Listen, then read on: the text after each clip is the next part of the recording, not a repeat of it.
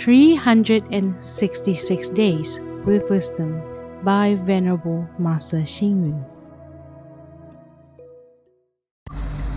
April 21st. We can't stop time, but we can realize the truth of impermanence from it. We can't chase after time, but we can see clearly the value of life from it. What do we base our value on?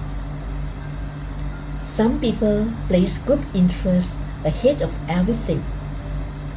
Others give priority to self interest. Some regard personal safety as of paramount importance. Some view personal sacrifice as sublime. Others will consider gain and loss. And still, others value justice and righteousness.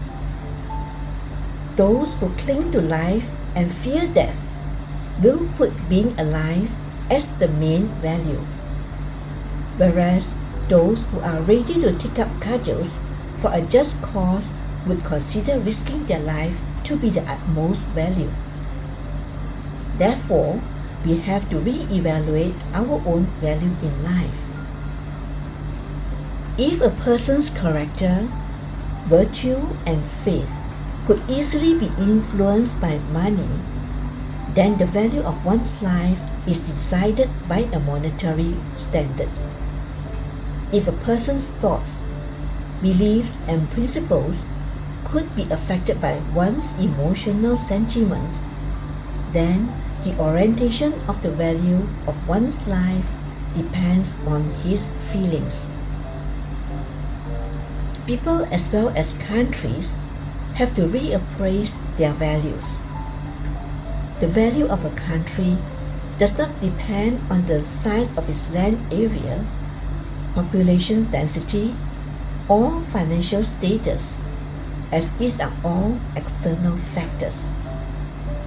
More importantly, we have to appraise the moral strength, vitality, and wisdom of the people that constitute the intangible value of the country. Anything of value should not be temporary. It should last into the future. Anything of value should not depend on superficial factors. It should have intrinsic potential. In life, how do we create our own value? How do we bring honor to our life? All these will have to wait till we have reassessed our own worth. Read, reflect, and act. Anything of value should not be temporary. It should last into the future. Anything of value should not depend on superficial factors. It should be realized from the depths of the heart.